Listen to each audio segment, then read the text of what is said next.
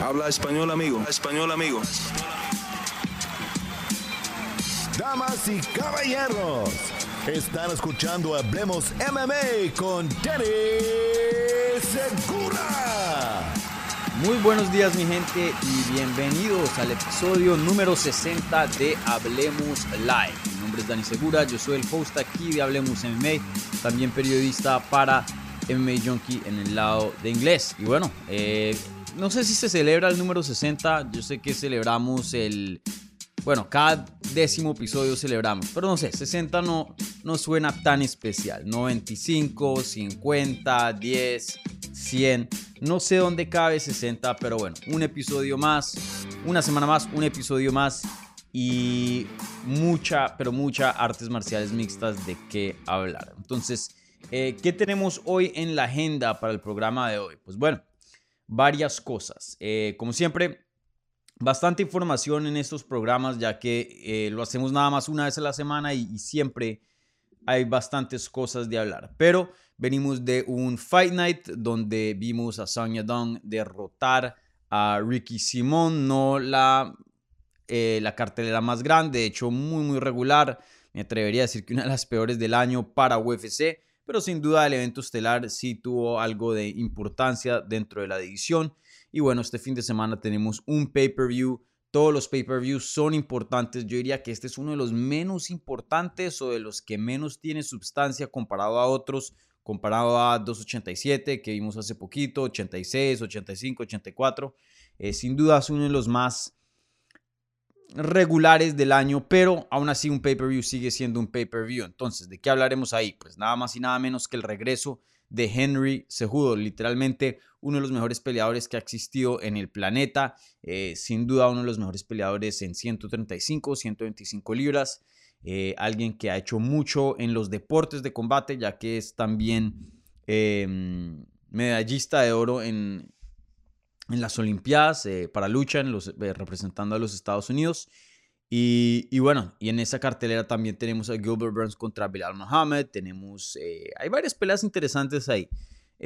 no lo crean. Un, buen pay-per-view diría yo, pero no, no tan bueno como los otros. Pero sí, sí hay, sí hay sustancia ahí en esa cartelera, como lo suele ser en casi todos los pay-per-views. Y, y, bueno, también pues siguen las noticias Francis Ngannou, ya que se le cierra otra puerta más dentro del mundo de las artes marciales mixtas. Ya One Championship dijo, aquí no vamos más en cuanto a negociaciones. Eh, sin duda eso se ha puesto muy interesante. Hablaremos de lo que ha sido este capítulo para la carrera de Francis Ngannou, probar la agencia libre. La verdad que él es un pionero en esto, como se los había mencionado en el video de reacción, hablando de todos los detalles cuando esta noticia primero eh, salió a la luz. Esto nunca jamás se ha visto. Eh, Francis Ngannou es un pionero en esto. Entonces, hasta ahora estamos viendo de cómo se puede tener una vida fuera de UFC. Todavía no creo que la, eh, el marco está 100% relleno. Todavía no creo que tenemos exactamente todo el panorama, pero sí ya estamos empezando a ver inicios de, de lo que puede hacer para Francis Ngannou. Entonces ahí sin duda varias preguntas acerca de eso. Y bueno, y lo más grande diría yo y lo más reciente México va a tener otra oportunidad más de traer un cinturón de UFC al país, ya que Irene Aldana reemplaza a Juliana Peña y pelea contra la campeona Amanda Nunes ahora en UFC 289 el 10 de junio. Entonces, obviamente, muchas preguntas acerca de eso. Y bueno, eh, también fuera de esos topics, eh, seguramente ahí en el live chat estarán poniendo nuevas cositas. Entonces, como, como siempre, gente, mucho, mucho de qué hablar. Entonces, antes de empezar, por favor, si son tan amables y le pueden dar un like a este video, eh, si están escuchando un audio, un buen review en cualquier plataforma que estén usando. Mm, ¿Qué más? Eh, suscríbanse si son nuevos. Las membresías, como siempre, les recuerdo, están ahí disponibles si les interesa. Y, y, bueno, empezaré como siempre con las preguntas de la pestaña de la comunidad que se hicieron previo a la transmisión y luego ya pasaré a las preguntas que se están haciendo en vivo en el live chat. Recuerden las preguntas que vengan con un apoyo al canal vía el super chat o que sean parte de un miembro del canal o de un amigo, como le decimos por acá, del canal. Esas preguntas reciben prioridad eh, por encima de las otras, ¿vale? Entonces, bueno, gente, sin más espera, hablemos MMA. Mm. Está bueno el café. Está bueno el café. Bueno, la primera pregunta viene de... A ver, ¿por cuál vamos primero? Empecemos con lo más reciente. Esta pregunta viene de Jesús Urciaga, un amigo aquí del canal. Dice, ¿qué onda Dani? Ya es oficial. Eh, la pelea que se debió hacer hecho desde el principio. Aldana contra Núñez. En lo personal me gusta más esta pelea. ¿Qué chance le das a Irene de conseguir el upset como hizo Alexa Grasso? Saludos desde California, Dani. Bueno, muchas gracias Jesús por la pregunta.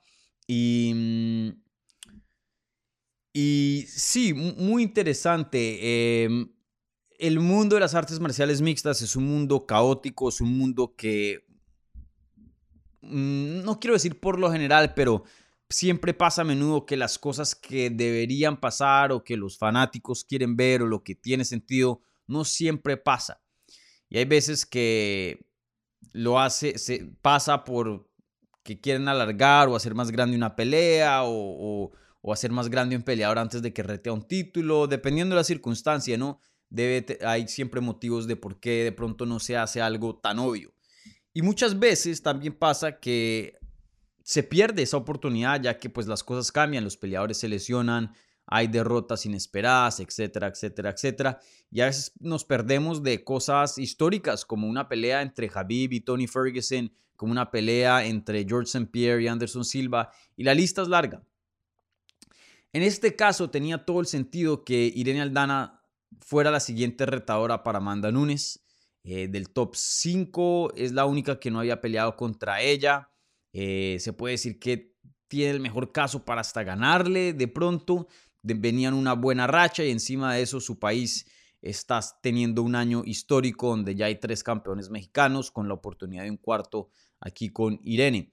Y por X o Y razón, UFC se fue con la trilogía, una trilogía que en mi opinión eh, no le veía mucho interés por ahora. Em, y creo que la fanaticada también se sentía igual. Yo sé que hay cierta parte de, de la fanaticada que sí quería ver la trilogía, que son fans de Juliana Peña y querían ver a Juliana Peña retar por un título. Entiendo eso, pero para mí lo que más tenía sentido era esta pelea. No sé por qué esto no se debió haber hecho al principio. Claramente Irene estaba disponible porque pues me está peleando ahora por el título. Claramente quería la pelea porque está peleando ahora por el título.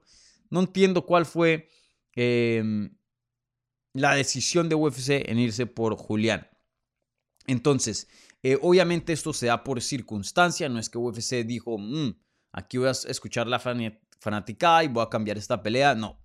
Eh, desafortunadamente para Juliana Peña se lastimó, se quebró em, unas costillas o se lastimó, no sé el grado de la lesión, pero sin duda eh, se lastimó unas costillas lo suficiente para quedar fuera del combate. Le deseo una recuperación plena y, rápida. Y, y, bueno, muy desafortunado para Irene Aldana, pero en este deporte las, las penas de muchos son las victorias de otros. Y en este caso, Em, eso le pasó a Irene Aldana y ahora se encuentra en una pelea de campeonato contra Amanda Nunes, em, encabezando un evento estelar, un evento de pay-per-view. Em, esto es muy, muy grande para la carrera de Irene. Yo ya viendo a Irene, no es que no piense que puede seguir mejorando, pero ya creo que las etapas de evolución principales requeridas para llegar a una pelea de campeonato para pelear en la élite ya se cumplieron. ¿no? Obviamente va a seguir mejorando, tiene tremendo equipo ahí con Lobo Jim, con Francisco Grasso, em, pero ya Irene ya tiene una muy buena base, ya Irene es lo que es, ¿no?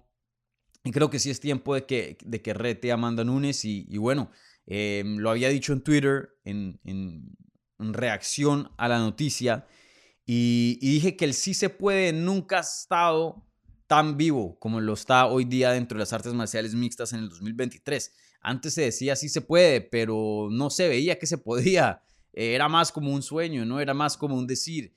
Brandon Moreno hace historia, luego viene Jair, luego viene Alexa Grasso. Em, y el sí se puede sigue vivo. O sea, e, el decir que es imposible ver un campeón mexicano, pues ya tenemos tres. Entonces, obviamente que la tiene difícil. Amanda Nunes es la mejor de todos los tiempos, libra por libra, dentro de las artes marciales mixtas femeniles. Cualquier oponente va a tener una un dificultad enfrentándose contra ese calibre. Eh, pero vuelvo y lo digo, no, no creo que es imposible que Irene pueda conseguir aquí un, un upset. Y si algo nos dejó de enseñanza la pelea de Alexa Grasso, Alexa no ganó por suerte. Lo que hicieron fue bien planeado y bien estudiado, es la palabra. Y, Francisco Grasso es una persona que es muy reservada, no hace muchos medios, eh, no le gusta estar en programas a cada rato.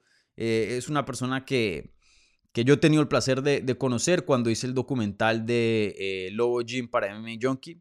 Está ahí todavía, si lo quieren ver. les habla de la historia de ese gimnasio y, y de lo interesante que, que se ha destacado por el talento femenil, ¿no? obviamente teniendo ahí a Irene, teniendo ahí a Alexa, em, por un tiempo Alejandra Lara, por un tiempo em, también Karina Rodríguez, que era campeona de Invicta, y bueno, Avi, que pelea en PFL, o, ella también está haciendo, entrenando hoy día en, en otros lugares, pero bueno, salió de ahí. Mejor dicho, tienen un muy buen equipo.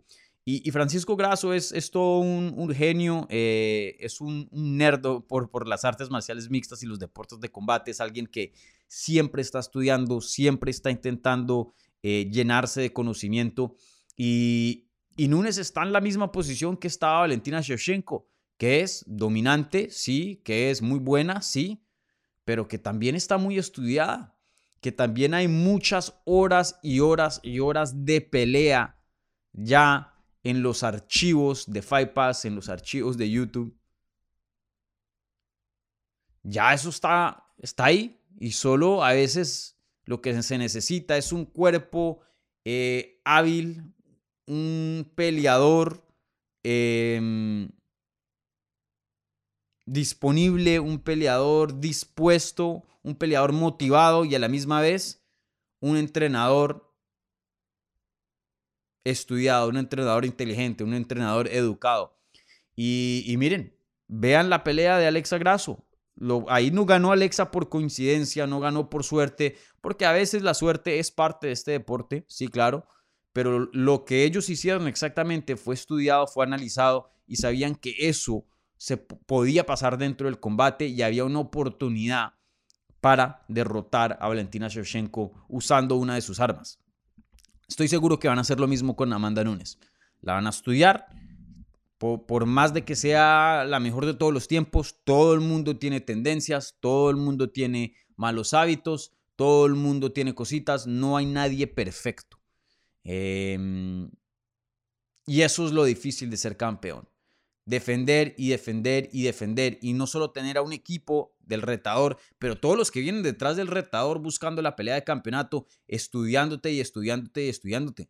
Tienes a 10, 15 equipos estudiándote mes tras mes, tras mes, tras mes. Tarde o temprano, alguien, ¡pum!, se le va a prender el, bombillito y, y, va a descifrar algo. ¿Será que Lobo Jim, Francisco Grasso, Irene Aldana podrán ser ellos?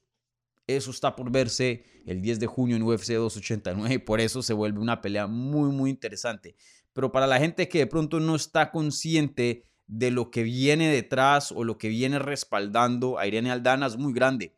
Este gimnasio puede que no tenga la fama de American Top Team, puede que no tenga la fama de, de AKA, de Jackson Wink, de Cliff, de lo que sea pero tienen un, muy buen entrenador con Francisco y ahí están haciendo un buen trabajo. Claramente, si no lo estuvieran haciendo, no tuvieran un campeón de UFC bajo su techo. Entonces, em, cuando me haces la pregunta, ¿qué chance le das a Irene de conseguir el upset como hizo Alexa Grasso? Le doy un buen chance. Le doy un buen chance. Yo creo que Irene... Em, Irene tiene con qué para ganarle a Amanda Nunes. Y creo que es una de las peleas más difíciles que le puedes dar a Amanda Nunes hoy día dentro de la división. Vuelvo y lo repito, la tiene difícil, eso sí, nadie lo puede negar, pero de que sí se puede, de que, de que Irene Aldana está viva en este combate, claro que sí, claro que sí. Bueno, ahora eh, pasamos a otra pregunta. Em,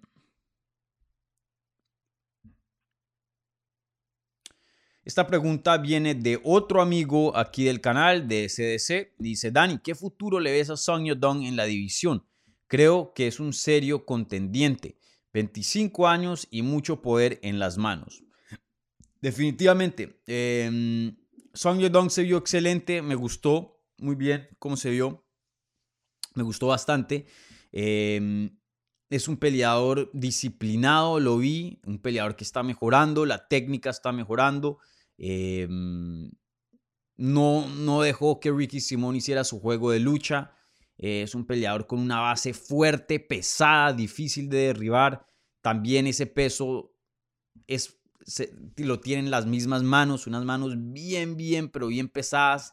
El poder de él es, es constante. Claro, obviamente al principio la pelea es más peligroso que después de que haya peleado 20 minutos. Pero en general, si ven esa finalización, fue ocasionada en el quinto asalto. O sea que, que el poder le llega hasta el quinto asalto. Puede finalizar tarde. Y eso siempre lo va a tener vivo en una pelea, por más de que lo estén dominando técnicamente, con ese poder siempre vas a tener un chance. Es como decir un Derek Lewis, es como decir un, em, un John Lineker, si queremos enfocarnos en la misma división.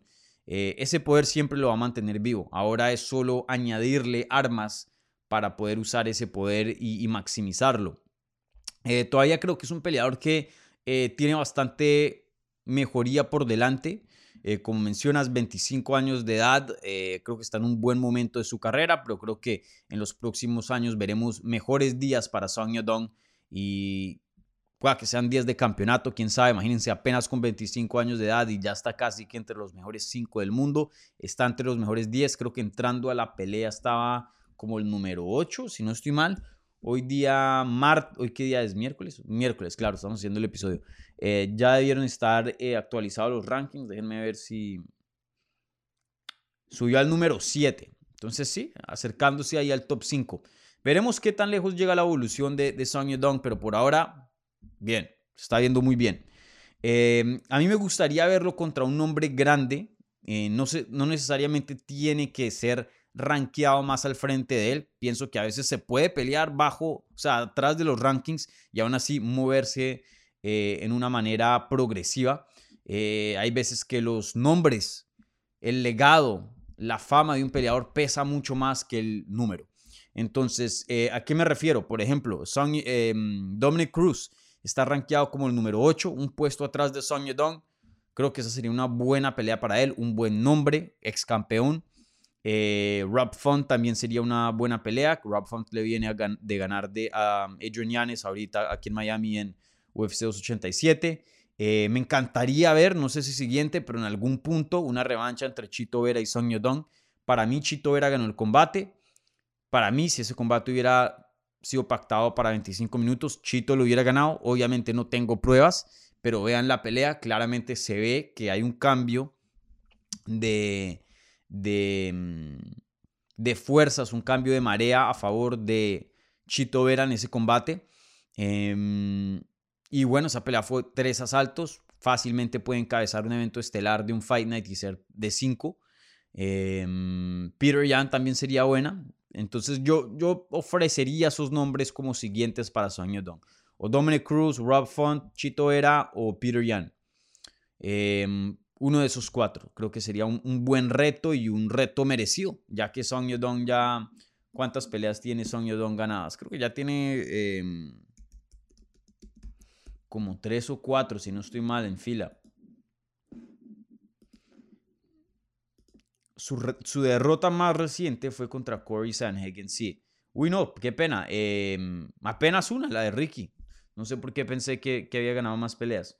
Eh, pero de todas maneras, si vemos em, el, cuadro completo, eh, está 4 y 1 en sus últimos 5 combates, que no es para nada malo.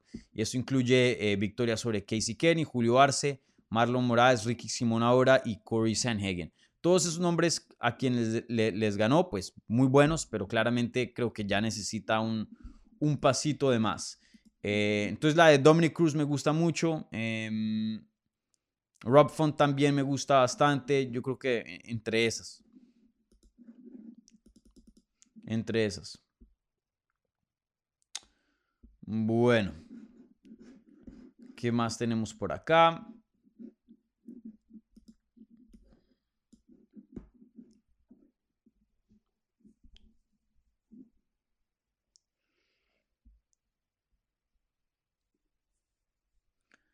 Aquí Sai Guzmán, la señorita Guzmán dice, Dani, estarás en Las Vegas cubriendo la próxima pelea de Brandon Moreno en julio. Eh, tomémonos unas cervezas si vas. Eh, aquí una amiga del canal, una reamiga. Eh, sí, claro. Em, pues yo ya le dije a mi jefe, yo quiero ir a, a Vegas para UFC 290, ya que es International Fight Week, dos mexicanos peleando. Veremos si, si me hacen caso o no, pero sin duda ya ya puse ahí mi, request. Eh, me encantaría cubrir ese evento. Mm, obviamente, International Fight Week lo hacen bien especial, entonces em, siempre es un buen momento para estar en Vegas. Em, y bueno, ahí veremos. Si, si estoy por allá, sí, te, te, acepto la invitación. Pero bueno, ahí, ahí veremos. Y esa cartelera, si no estoy mal, Obviamente, evento coestelar y estelar, dos peleadores mexicanos peleando. Em, y, le, sí, y le añadieron eh, Yasmín Jauregui, también va a pelear ahí, mexicano. Eh, y bueno, fuera de, de esos nombres, creo que eso es todo lo que hay por ahora en cuanto a nombres mexicanos. Me gustaría que, bueno, México no, no, le van a traer un evento en el 2023, está bien, pero por lo menos que, que le metan harto sazón a esta cartelera y, hagan esa cartelera la versión mexicana para que los fans puedan disfrutar bien viendo en casa y, para los mexicanos que quieran ir y, ver, pues Las Vegas no están lejos, pueden manejar desde Tijuana, dependiendo de dónde están en el país, un vuelo relativamente corto. Eh, obviamente los tiquetes sí van a estar muy, muy caros, pero pues por lo menos que, que valga la pena y, y, que puedan ver harto talento mexicano ahí reflejado en, en la cartelera. Y, bueno, creo que Las Vegas, Nevada, en algún punto fue parte de México, ¿no? Entonces, em, también extierras, ¿no? De pronto, por decirlo así. No sé exactamente hasta dónde llegaría la, la frontera, o en ese tiempo llegaba la frontera, creo que muy lejos. Eh, bueno, ¿qué otras preguntas tenemos? Bueno, esta siguiente pregunta viene de mm, Víctor Sánchez Castro y dice, saludos Dani, ¿cuántas veces más peleará Henry Sejudo después de UFC 288 a los 35 años de edad? Eh, pienso que no le falta mucho en el deporte. Eh, sí, yo también creo lo mismo. Em, creo que Henry Sejudo regresa y va a ser una situación muy similar a la de John Jones quiere regresar para ganarse sus últimos chequecitos, para agrandar su legado lo más posible. Si le llegara a ganar a Aljamain Sterling, ténganlo seguro que, que va a gritar y va a hacer todo el ruido posible para que le den una oportunidad en 145, que lo veo muy difícil, pero ténganlo seguro que lo va a hacer. Em, va a ir por lo más grande. Él sabe que probablemente tiene, después de la Sterling, dos o tres peleas más, creo yo. Mm, y, va a intentar maximizar las peleas en todo sentido, las más mediáticas, las que más le traigan dinero, las que más le añaden a su legado y intentar, sí, meter lo más, eh, la ropa más posible en esas tres maleticas que le quedan. O sea, acomodar las cosas de una manera que, que más le permitan llevarse lo más posible de este deporte. Entonces, em, veremos, eso va a ser muy interesante. Obviamente, aquí teniendo en cuenta si es que le gana a Aljamain Sterling, que la tiene difícil. Aljamain Sterling es muy, muy bueno y un peleador muy subestimado. Eh, uno de los campeones más irrespetados, probablemente, o el más irrespetado hoy día dentro de UFC. Em, y, bueno, em, veremos, porque creo que si pierde y si pierde feo, eh, esos sueños de 145 creo que ya le llegan a su fin, por más de que hoy día no piense que sean muy reales, pero sin duda una derrota, olvídense que una pelea de campeonato en 145 estará en su futuro. Y, luego, más allá de eso, pues es una división con una lista y una fila muy larga de contendientes. Si llega a perder, creo que UFC no le va a dar una revancha inmediata, no siendo campeón. Em, va a tener que hacer la fila nuevamente. De pronto ahí tiene el Fast Pass como si estuviera en Disney, pero de todas maneras algo de fila le va a tocar hacer. Y teniendo 35 años, no, no sé qué tanto interés él tenga para hacer eso nuevamente. Entonces de pronto hace peleas divertidas, una revancha con Dominic Cruz. Em, no sé quién quita una super pelea con Brandon. Brandon me ha dicho en el pasado que le interesa pelear con Henry Cejudo. Ahí tienen algo de historia. Entrenaban juntos en algún punto em, y han tenido sus, sus, roces em, que ya son muy, ya la historia es muy conocida. Ya hay de hecho videos en el canal de Brandon hablando de eso. Eh, obviamente mucho tiene que ver también con la historia de Figueredo, de Henry Cejudo ayudando a Figueredo para que derrotara a, Brandon. Em, entonces, no sé, esa puede ser una pelea, no sé, quién quita. Em, pero también no me sorprendería si pierde, dice, hasta aquí llegué muchachos, me retiro. Entonces veremos cuál es el, futuro de Henry Cejudo, sin duda, por más de que pelee lo más, lo más posible o lo menos posible, creo que cualquiera de las dos opciones sigue siendo corta. No es un peleador que veremos 5, 6, 7 peleas, eso olvídense. Creo que eh, Henry Cejudo está haciendo algo muy similar a lo que John Jones tiene en mente con esta etapa de su carrera. Regresar, hacer los eventos más grandes, agrandar su legado lo más posible, ganar la plata lo más posible y salirse del deporte en dos, tres peleas máximo. Creo que eso es lo que está pasando con, con Henry. Bueno, ahora pasamos a mm, otra pregunta. Esta pregunta viene de Juanjo Martín y dice, buenas, Veo buenas odds para Burns y bien pagado en las apuestas. ¿Tú cómo lo ves? Por cierto, aparece como cinco asaltos en algunos bookies. ¿Es eso cierto? De lo que yo tengo entendido, sí. Esta pelea de entre mm, Gilbert Burns y Belal Muhammad es de mm, cinco asaltos. Eh, que eso me sorprende porque recuerden, esta pelea literalmente se hizo hace como dos semanas. Em, por lo general las peleas de corto aviso hacen lo opuesto, le bajan los rounds. En este caso le añadieron porque fácilmente un evento coestelar, recuerden, no es evento estelar, un evento coestelar todavía puede ser de tres rounds, eso no es regla de UFC, eso solo existe para los eventos estelares. Entonces, eh, sí me sorprendió pero a la misma vez creo que UFC también quiere ver como que, que los fans vean cómo estos peleadores pelean en cinco rounds, porque yo sí creo que el ganador de acá va a terminar peleando por el título en su siguiente combate.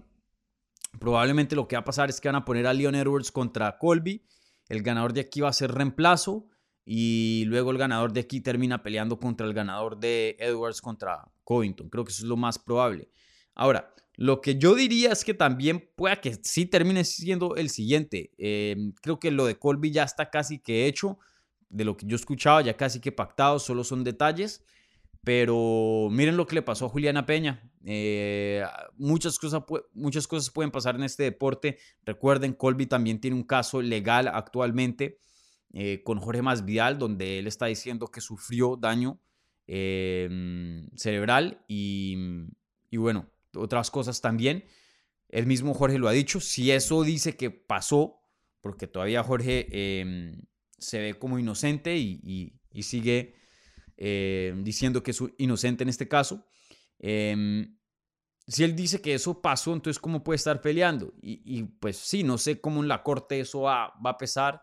Eh, entonces también eso es otra cosa de tener en cuenta. Entonces, eh, por eso tal vez de pronto hicieron la pelea de cinco saltos, pero pero sí, no, son circunstancias ideales. Aquí lo que sí me da tranquilidad, algo de tranquilidad, es que em, Burns y Belal están en la misma posición. Es decir, los dos tomaron esta pelea de corto asalto. No es que em, como lo, que le pasó a Moicano, que Moicano tomó una pelea con literalmente dos o tres días de, de corto aviso contra Rafael Dos Anjos y creo que sí pelearon cinco asaltos. Y Dos Anjos había entrenado para cinco asaltos, Genato no. Ahí sí hay una hay un desnivel, una diferencia muy muy grande y una desventaja muy muy grande. Estos dos corto aviso, pero o sea, están en la misma posición. Corto aviso, cinco asaltos. Si algo de pronto Burns un poquito mejor porque acaba de hacer un campeonato para, un, campamento, perdón, para Masvial UFC 287. Entonces no, viene, viene activo, viene, viene de, tener su peso bajito, de estar en forma, de que el cardio, la fuerza, todo esté bien. Si algo, esto está más jodido para, para Belal porque no, la última vez que peleó fue en octubre en Abu Dhabi, si no estoy mal, y también venía de, hacer todos esos, esos ayunos con, con Ramadan. Entonces no sé, bueno, el peso usted está bajo, pero no sé qué tan físicamente, qué tanto esté entrenando durante Ramadan, ya que no puede eh, tomar agua ni, comer mientras el sol esté afuera de lo que tengo entendido, ¿no? Y sí, aquí en DraftKings tienen a Gilbert Burns como, el underdog, eh, tiene a Belal como el favorito, no por mucho, Aquí a Burns, Burns está con un más 130. Para mí, yo no apuesto, obviamente, no sería eh, muy profesional de mi parte como periodista, pero si yo apostara, para mí Burns, yo lo tengo como favorito y encontrarlo como el underdog, aquí puede, creo que hay, hay una buena oportunidad de hacer dinero. Y como dije, creo que entra en mejores condiciones que Belal Mohamed, teniendo en cuenta pues todo lo que dije, ¿no? Bueno, em, ¿qué otras preguntas hay por acá?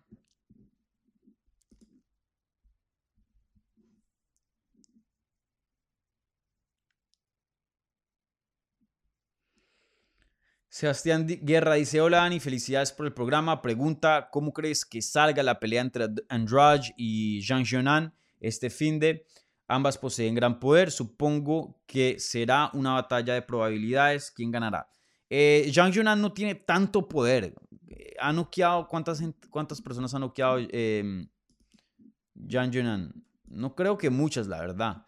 Em, o sea, es, es, grande, es una pelea, una peleadora, perdón, eh, físicamente poderosa, grande, pero poder de knockout no creo que tenga mucho. Em, le ganó a Mackenzie Dern vía decisión. Antes de eso había perdido contra Marina Rodríguez vía decisión. Antes había sido finalizada contra Carla Esparza. Le ganó a Claudia Gadelia vía decisión. Carolina Kowalkiewicz le ganó vía decisión. Le ganó a Angela Hill vía decisión.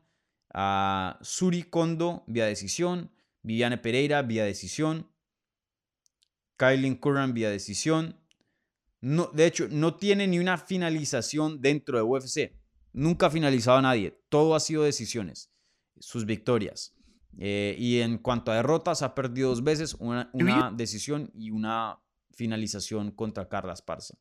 Entonces, sí, eh, Jan Jonan no, no tiene mucha fuerza de knockout. Físicamente, sí, poderosa, pero en las manos no tiene. Ahora, que no, voy a decir que no pega duro. No, sí pega duro, pero no, ese poder de knockout no, no existe. Andrade sí, Andrade te noquea. Para mí Andrade es una peleador sasa. Em, ex campeona, obviamente. Yo, yo creo que Andrade, no sé, algo yo veo en ella y yo, yo le veo mucho potencial. yo la veo a ella como una de las mejores del mundo. Yo la veo a ella como em, futura campeona, pero eh, no sé, creo que a veces no toma las mejores decisiones dentro de las peleas y también en su carrera en general. Em, y creo que eso a veces puede ser la diferencia entre ser campeón o no. Pero, por ejemplo, eh, si ven la pelea contra Aaron Blanchfield, nunca debió haber tomado esa pelea de corto aviso. Em, creo que un campamento completo, la historia hubiera sido diferente. Sigue insistiendo Jessica Andrade en pelear en 115 y en 125. Creo que eso no es favorable, que se quede en una categoría y ya. Tenía una buena racha había dicho antes de la pelea de, de Blanchfield que se iba a quedar en 115, que esa es su categoría, le dan una de 125 corto aviso y la toma. Creo que si Aaron y Jessica Andrade fueran del mismo tamaño, no estoy diciendo que el resultado hubiera sido distinto, pero de pronto una pelea distinta, no sé. Entonces, que se quede en 115, olvídese de 125, 115 es la mejor categoría para ella. Em, y, y, que no tome esas peleas de corto aviso, porque sí creo que si suma un par, ahí está, ahí está para una pelea de campeonato. Entonces, eh, yo pienso que Jean Jonan es un poquito más técnica en cuanto al striking que Jessica Andrade, no por mucho, pero sí creo que Andrade es más veloz, más potente, eh, ocasiona más daño, tiene un mejor jiu-jitsu, em, más agresiva, em, tiene también un, un nivel de trabajo mucho más alto que Jean Jonan. Yo veo a Jessica Andrade finalizando o, ganando vía decisión. Eh, si finaliza, yo creo que finaliza tarde porque Jean Jonan es dura. Eh, pueda que esto sea una guerra y en el, no sé, tercer asalto pueda conseguir una finalización, un knockout técnico o algo así. Pero yo sí me siento relativamente cómodo escogiendo a Jessica Andrade. Y, los, y las apuestas tienen esta pelea muy, muy competitiva. Jessica Andrade menos 110, Yang Yunan menos 120, casi que un empate. Eh, para mí Jessica Andrade es una buena, una buena apuesta. Yo, yo pienso que es una peleador sasa y técnicamente eh, pueda que en, el striking no sea tan buena como Yang Yunan, pero la diferencia no, no es mucha.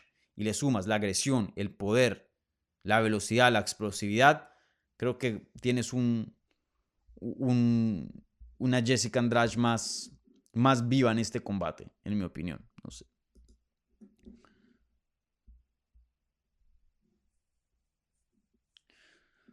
Bueno, la última pregunta de la pestaña de la comunidad viene de yo o Jo, no sé exactamente cómo se pronuncia aquí, pero dice, eh, saludos Dani, ¿qué está pasando con Francis Ingano?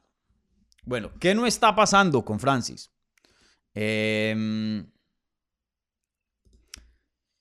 ¿Qué no está pasando con Francis Ngannou? Pues, gente, esto se ha puesto muy interesante. Francis Ngannou en... ¿Cuándo fue que peleó? En... O bueno, no peleó. En enero, cuando... Después del primer pay-per-view, si no estoy mal, UFC 283. Sí, eso fue después del de Brasil, ya ni me acuerdo. en fin, Después de un evento más o menos en enero, Dana White anuncia que Francis Ngannou ya no está con UFC y a la misma vez anuncian la pelea de campeonato entre Zero Gun y John Jones, que obviamente ya sabemos cómo terminó. Eh, y en ese entonces había mucho, mucho entusiasmo de la agencia libre de Francis Ngannou.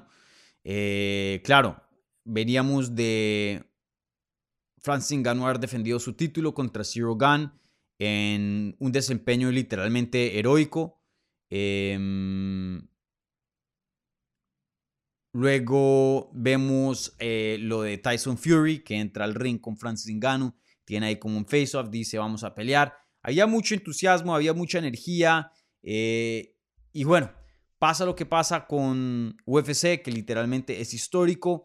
Eh, mucha gente aplaudiendo a Francis Ngannou por em, intentar la agencia libre y, y, literalmente ser un pionero en esa área que pues em, es, algo muy importante y, grande. Y, miren, si hay algún peleador escuchando este show, ustedes deberían estar apoyando esta parte de Francis Ngannou, porque la verdad que esto va a beneficiar a todos los peleadores y el deporte. Si a él le va bien, eso es un buen indicio de que de que hay, hay vida fuera de UFC, de que si no llegas a UFC no, o sea, no, no, es una sentencia de muerte de que hay un mercado libre, saludable, etcétera, etcétera, etcétera. Y hay más posibilidades, más oportunidades para los peleadores, más dinero.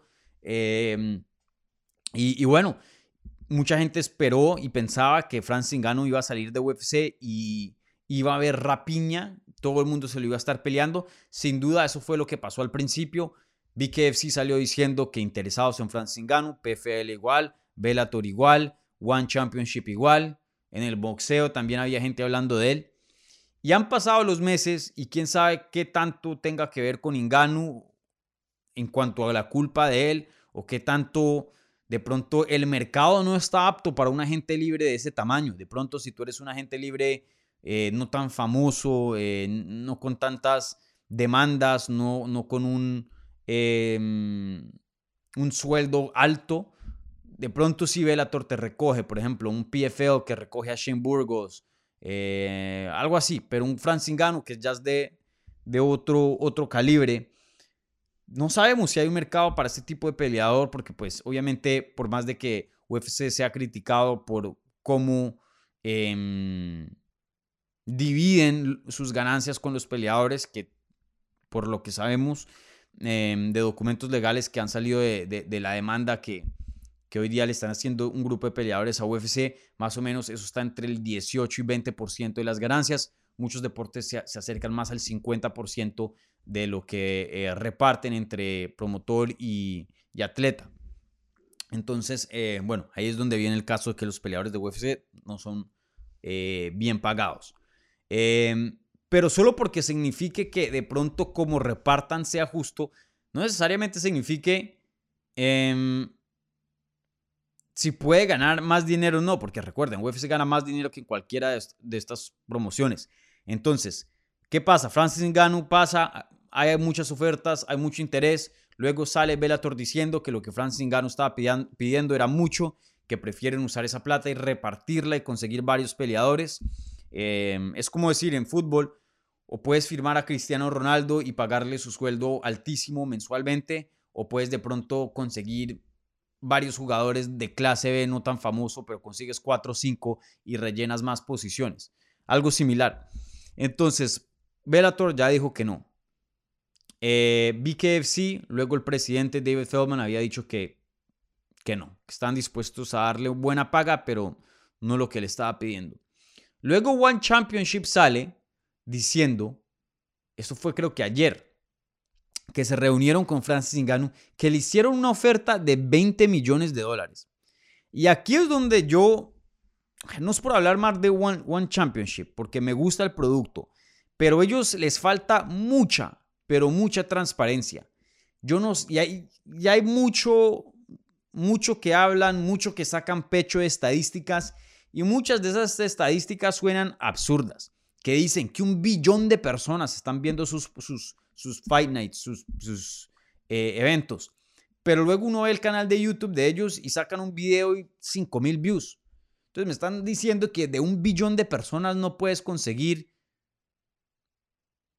50 millones de suscriptores para ver un millón tu pelea, por lo menos, estamos hablando de una fracción. Le estás diciendo que tú, uno de tus campeones más famosos y todo el respeto a Adriano Moraes, bueno, ex campeón, y, aquí vuelvo y le digo, no, no, no es crítica, pero por ejemplo, Adriano Moraes, que es un peleador un, una, una, de las caras de One, ni siquiera tiene 100 mil seguidores en, en, Instagram, pero supuestamente billones de personas lo, lo, lo, han visto y lo, y lo ven cada vez que pelea.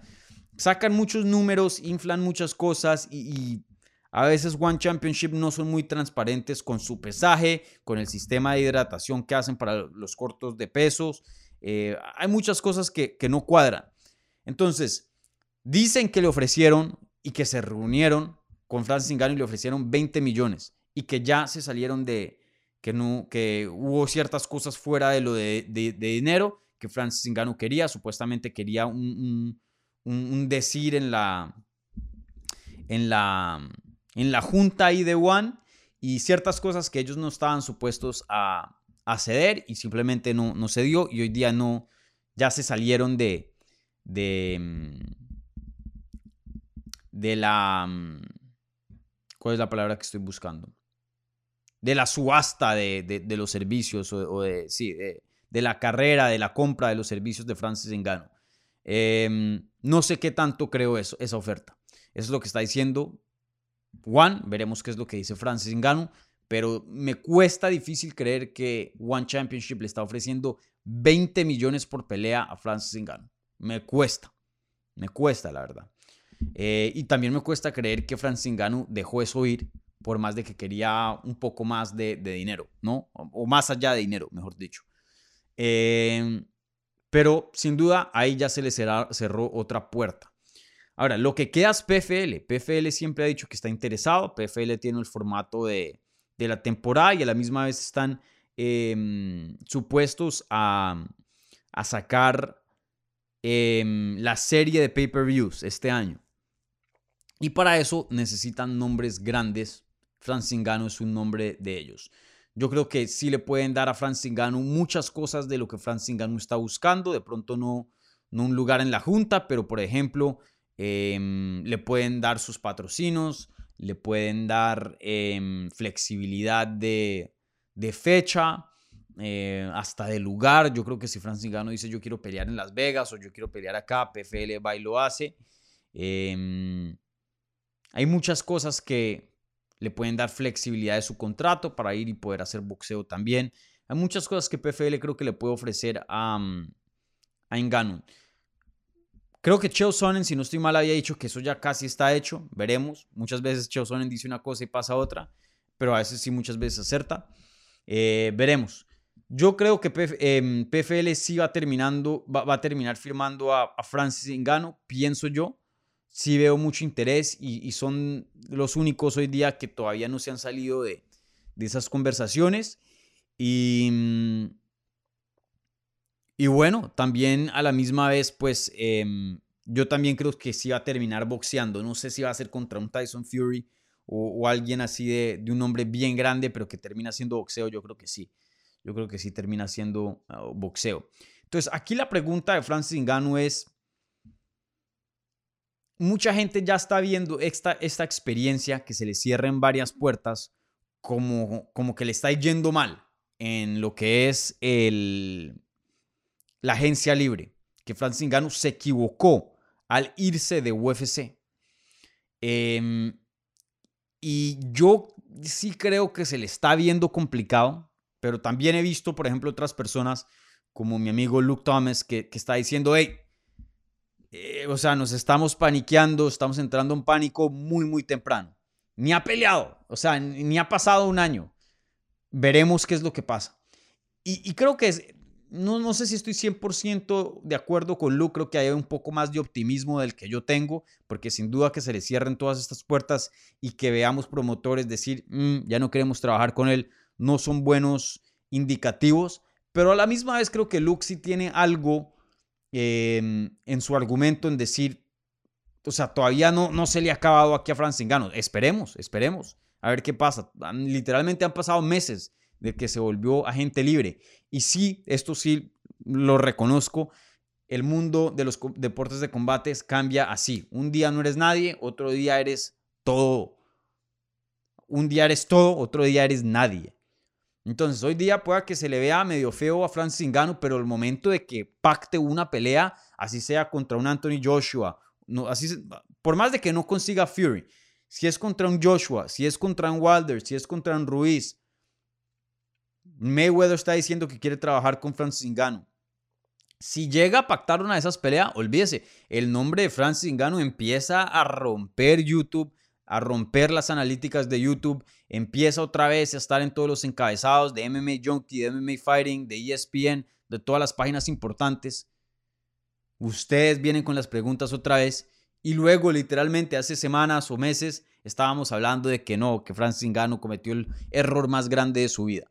Entonces, sí, sí los, las, las, vidas, em, los momentos dentro del mundo de los deportes de combate cambian en un abrir y cerrar de ojos. Entonces, eh, sí estoy de acuerdo un poco con Luke que nos estamos apresurando mucho. Sí no hay muy buenas indicaciones, pero a la misma vez no hay una sentencia. O sea, todavía el veredicto de decir, ya, Francis Ngannou la cagó. Experimento hecho, probado, comprobado. Es una mala idea salirse de UFC en las condiciones en las que Francis Ngannou se fue porque no hay mercado para alguien de ese perfil, de, ese calibre tan alto. Creo que eso sí nos estamos muy apresurados para, para, para anunciar, para declarar.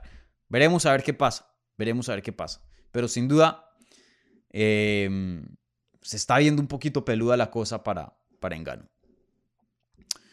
Bueno, gente, em, me alargué aquí con estas preguntas de la pestaña de la comunidad. Voy a contestar rápidamente, rápidas algunas de, de, em, del live chat. Entonces, como siempre, un like, un buen review si están escuchando en audio en cualquier plataforma de podcast. Suscríbanse si son nuevos. Busquen las membresías si les interesa.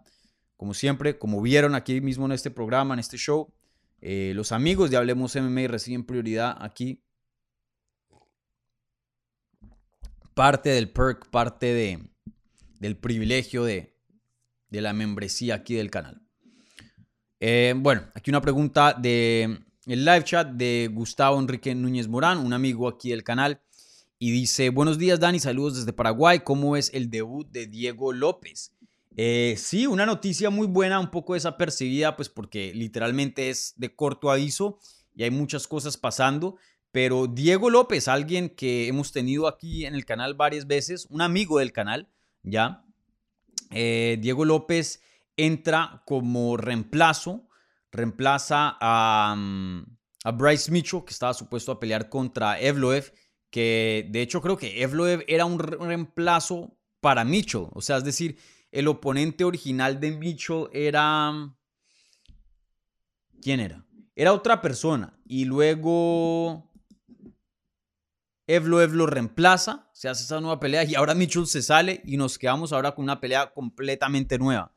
Eh, y sí, felicidades a Diego, ahí estuve texteando con él, eh, me encantaría tenerlo por aquí en el canal antes de su debut. La gente que ha estado suscrita aquí por mucho tiempo y ha estado siguiendo el canal conoce al Diego López muy bien, ya que pues, eh, vuelvo y lo menciono, se ha aparecido por acá varias veces. Y, él ha estado a punto, a punto de entrar a UFC. Para los que no saben, Diego López eh, entrena y, es dueño de equipo de Brazilian Warriors, que es un gimnasio hermano de Lobo Gym. Él es entrenador de Jiu-Jitsu de Lobo Gym. Eh, entonces ayudó a Alexa Grasso. Eh, seguramente va a estar ahí en la esquina con Irene. Él, está en todas las esquinas de, de ellos. una, clave, una pieza fundamental para, para ese equipo. Y, bueno, por fin le llega su debut. Eh, creo que esta es una muy buena pelea. Va a ser muy interesante. Evloev obviamente es un peleador saso, alguien que está en los rankings, invicto 16 y 0. Va a ser una pelea complicada para, para Diego. Pero el, el, el, em, el, punto de estas peleas es entrar a UFC, tener contrato, porque le van a dar un contrato de cuatro peleas seguramente. Firma, pase lo que pase, si gana bien, si pierde, o sea, el objetivo aquí no es, no es ganar, es entrar a UFC. Entonces, eh, desafortunadamente, tienen que entrar en estas condiciones muchos peleadores. De hecho, ayer estaba hablando con Arman Sarukian, eh, lo entrevisté en inglés. Eh, él le pasó algo similar y hablamos mucho de eso. Él tomó una pelea de corto aviso, creo que con cinco días, para pelear contra Islam Makashev. Y él dijo, pues la pierdo. Y de hecho compitió muy bien y le dio una pelea muy buena, pero el punto era entrar a UFC y que le dieran contacto, contrato. Entonces creo que pues condiciones muy similares para Diego López, pero obviamente Diego es un jiu fenomenal. Si Evloev lleva la pelea al suelo, creo que eh, Diego siempre va a estar vivo ahí, porque pues como dije, tiene un, juego en el piso muy muy bueno.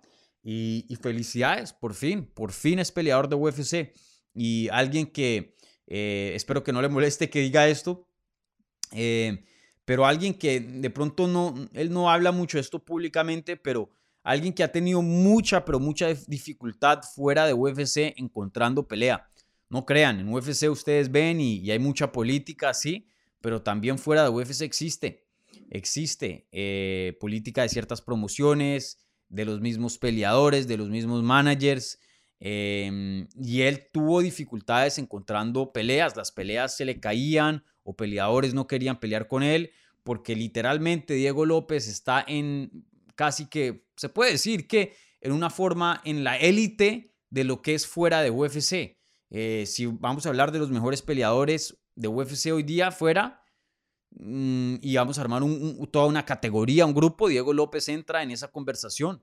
Y, y, muchos peleadores que están en ese punto, que tienen seis victorias, siete, ocho, nueve victorias consecutivas, no quieren pelear contra alguien como Diego López y arriesgar tener una derrota y luego cuando UFC esté buscando un reemplazo o necesitan más peleadores, digan, este man viene de una derrota, no lo vamos a firmar. Y en ese punto mucha, mucha gente se cuida sus récords y, y, sí, está en una posición complicada porque también no va a pelear Diego López contra el debutante de 2, 0 y 0, 1 y 0, eh, 0 y 2 o lo que sea. No, él obviamente estaba en una posición para pelear eventos coestelares eh, o estelares en, promociones eh, regionales contra gente ya con un récord más eh, robusto, más experimentado. Y simplemente se le dificultaba porque, vuelvo y lo menciono, mucha gente está protegiendo sus récords, que es entendible, es entendible también. entonces sí, por fin, por fin Diego López ya es peleador de UFC. Felicidades aquí al, al brasilero. Em, bien, bien merecido, bien, bien esforzado esa, ese contrato y, bueno, por fin veremos a, Diego con guantes de UFC ahí trepado en el octágono. Y bueno, y si se puede, si se puede, lo voy a textear de hecho ahora después del programa. Em, voy a intentar tenerlo por aquí en el canal, pero pues ahí le estaba texteando y me estaba comentando que está haciendo toda la parte médica. Ayer estaba en, California, imagínense, la pelea en, en, el otro lado del país, en New Jersey. Eh, tiene que cortar peso, mejor dicho. Van a ser unos días, un par de días bien caóticos para, para Diego. Entonces, si hay tiempo, súper. Si no, todo bien. Bueno, eh, gente, eh, aquí voy a cerrar el programa porque justo ahorita trabajo, empieza el día de medios para UFC 288, entonces voy a estar aquí trabajando desde la casa para la página, para MMA Junkie, entonces usualmente cuando llegamos al décimo episodio, 50, 60, 70, etcétera, suelo hacer o traer un invitado o hacer el episodio más largo, pero no está, en esta ocasión no puedo hacer ni ni el uno ni el otro. Entonces, em, un abrazo, gente, como siempre. Eh, suscríbanse al canal si son tan amables. Denle un like a este video. Em, buen review en podcast y en cualquier plataforma que estén escuchando. Síganos en todas las redes, arroba Dani Segura TV, Twitter, Instagram y Facebook. En esas mismas plataformas, arroba Hablemos MMA. Y, y bueno, anuncios. Em, sí, se me olvidó. Eh, tenemos entrevistas con Edgar Tavares que pelean One Championship el viernes 5 de mayo contra Roatan, una pelea de campeonato en el evento coestelar.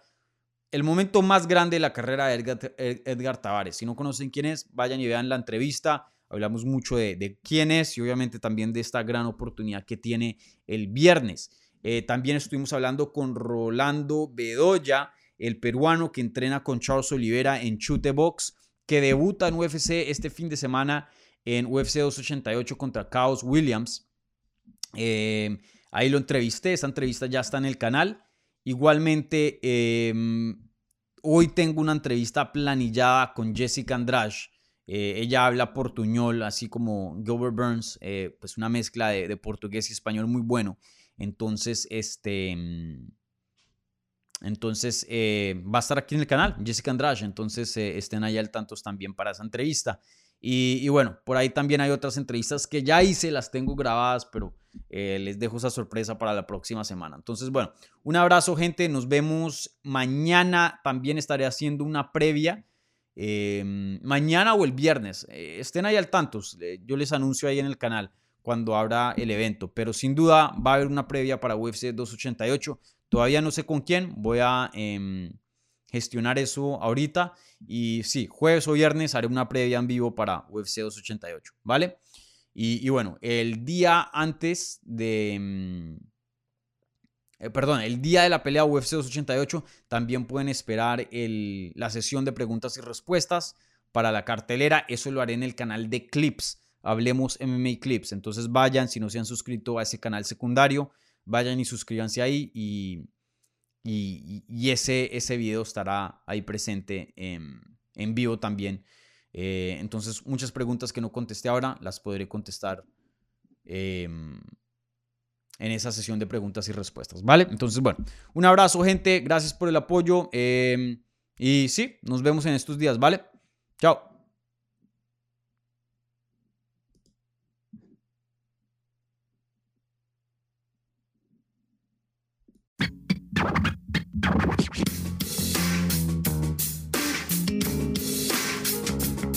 Gracias por escuchar Hablemos MMA. Si les gustó el show, los invitamos a que se suscriban en su plataforma favorita de podcast para recibir episodios semanales. También déjanos tu review o cualquier comentario. Pueden seguir Hablemos MMA en Twitter, Instagram y Facebook en arroba Hablemos MMA. Y me pueden seguir a mí en arroba Dani Segura TV. Hablamos la próxima semana.